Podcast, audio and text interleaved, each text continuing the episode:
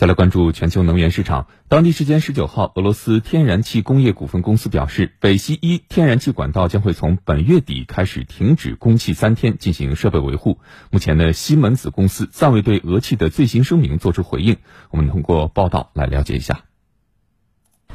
俄气在一份声明中说，根据德国西门子公司的技术文件，每一千小时需要对压缩机进行一次技术维护。今年八月三十一号到九月二号。唯一仍在运行的一台压缩机将停机三天，进行技术检修和维护。北溪一天然气管道在此期间将停止供气。